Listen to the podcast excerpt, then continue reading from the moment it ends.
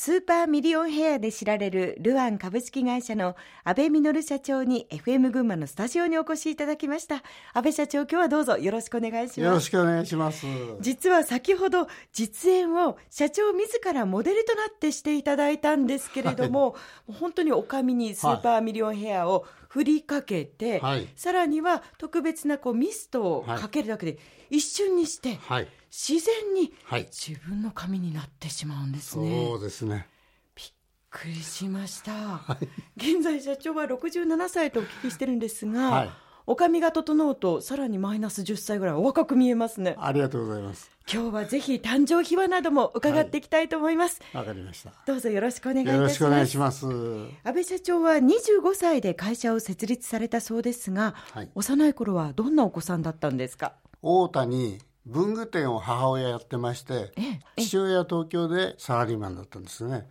まあ、そういう環境の中でたまには店へ立つというようなこともやってそうですか、はい、その頃から少しずつこうもうご商売をすることに慣れていくような環境でもあったんでしょうかね。ね。はい、太田高校時代には文化祭の実行委員長をお務めになったんですって。はい。昔は仮装行列なんかをやってましてね、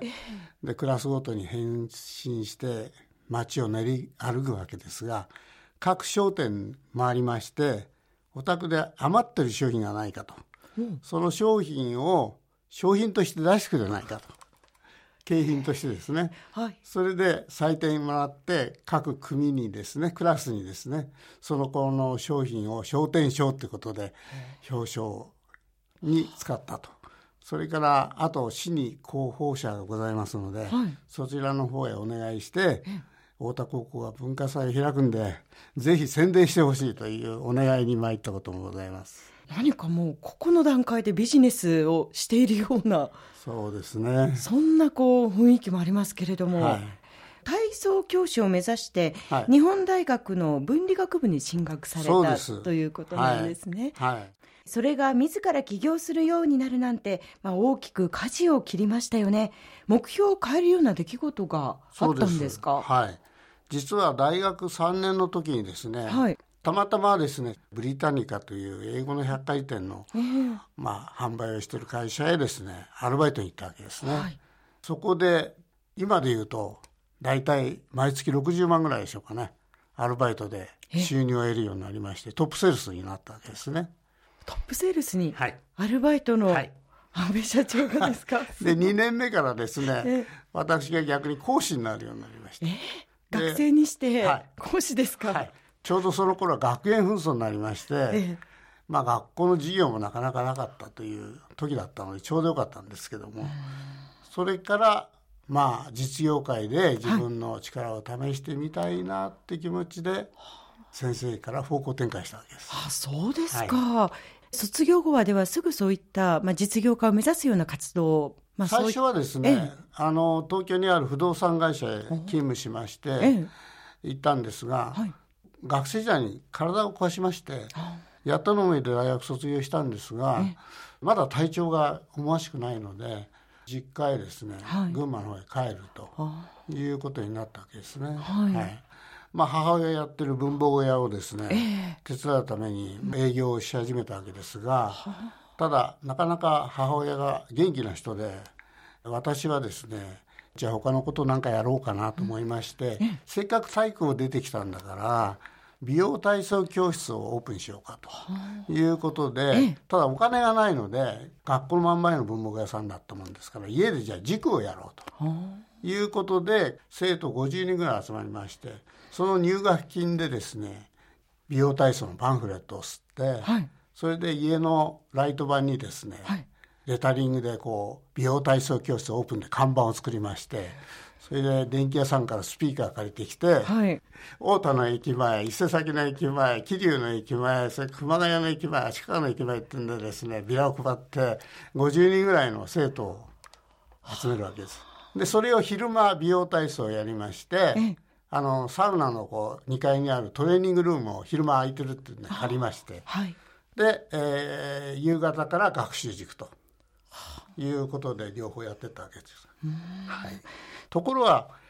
美容体操教室って、はい、まあ今でもそうでしょうけど大体3か月ぐらいすると飽きちゃうんですね。それで生徒がほとんどいなくなった段階でですね、えー、またあのブリタニカの時の上司が始めた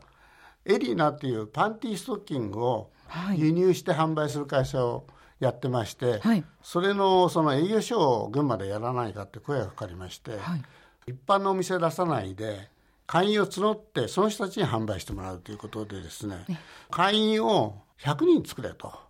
そしたらお前に営業所を持たせてあげるっていう約束でですね、はい、私1か月でその会員を100人ぐらい作りましてそれで事務所を持つんだら太田じゃなくて前橋にやってくれっていうことで前橋へ探しまして事務所をオープンするわけです。そうですか、はい、また新しいことを始めたわけですね。そうです。で塾の方は親戚の人に任せて私は前橋でパンティストッキーの販売会社の所長をやるわけですが、うん、あしばらくするとその会員が群馬県中紹介紹介で広がって6,000人ぐらいにすごいですね。という間に。そうですか、はいはい、順調ですね。そこまで順調ですよね、え。ー、はい、その後もこう順調に順調にいったんですか？いやところがですね、うん、2年目でその会社がだんだん売れなくなりまして、日本の製品も追いついてきまして、それでですねえー、営業所を独立採算に変えると、うん、でお前はもういらないよっていうような感じで首を切られたわけです。それでどうしようかっていう段階でですね会社を設立と、はい、で今いた女性の2人と男性1人と私と4人で新しい会社を作るわけですね、うん、それが今のルアンなんです。カタカナでルアンと書きますけれども、ルアンという名前はどこから来てるんですか、はいえー、単純でですね私の名前を横文字にすると「ミノルアベで」はい、ミノルルとアベの後ルアじゃちょっと短いなと思って運を足したっていうだけのことなんですね。そうなんですね。それだけのことなんですが。でその時は、はい、パンティストッキングをその会社から仕入れて、はい、ルアンというパッケージに入れ替えて販売をするんですね。ところがなかなか4月にスタートしたんですが、はい、9月ぐらいにお金がもうなくなっちゃって私のポケットマネーからお給料払ってましたからでもうどうしようもなくなった段階で、家を担保に人生初めての800万という借金をするわけですね。銀行から。えー、はい。で、まあ、人を集めてですね群馬県中の美容室へこのパンティストッキングを下ろし始めるんですが、はい、たまたまオイルショックの年だったんですね。でパンティストッキングも石油製品ですから、はい、なくなっちゃうんじゃないかということで少し売り上げが伸びたわけです。でそのお金をもとにですね、はい、女性のカツラの訪問販売を始めたわけです。前橋から始めまして、はい、順調に少しずつ売り上げが上がりまして、高崎営業所を開きましてそれから太田営業所を開きまして、熊谷営業所を開いたんですがなかなか熊谷で人は集まらないしもちろん売り上げも上がらないということでセールスマンが集まらないんで新潟とかそれから長野それから栃木埼玉の方へ新聞広告出しまして、次期所長ということで所長候補の方を集めましてそれで一軒家を借りまして、はい、2か月間禁酒禁煙でですね私も参加しまして朝6時から起きてトレーニングをしてですね、えー、午前中は営業午後は人集めと。でそこで卒業した方を今度は営業所長にしまして28の時はまあ、約100名近い営業マンと10か所の営業所になるわけですね。25歳で確かその昭和48年に会社を設立して、3年後にはそれだけ大きくこう、発展させていったんですか？そうです。でその時はあの自分がですねもう怖いものない何でもできるみたいな考えでいまして、その時に初めてあの私この経営でいいんだろうかということで疑問を持ちましてそれはこうすごく成功している時にこれでいいのかと。いいのかと思いまして、群馬中小企業家同友会という会へ入るわけですが、はい、そこで経営を勉強しようと思ったら逆に皆さんの講師を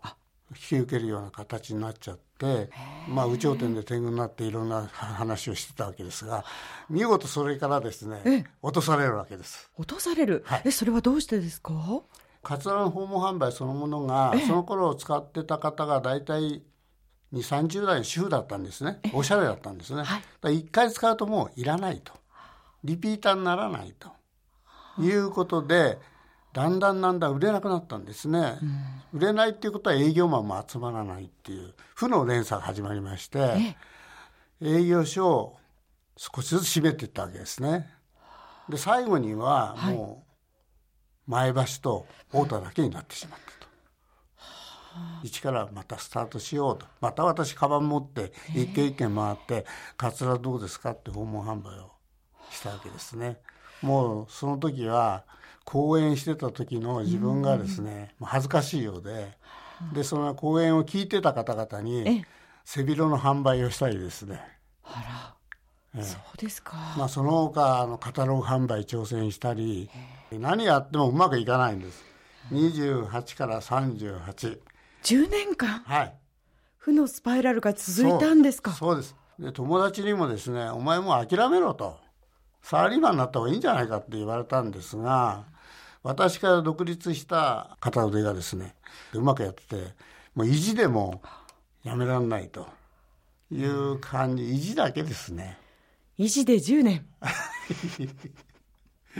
まあ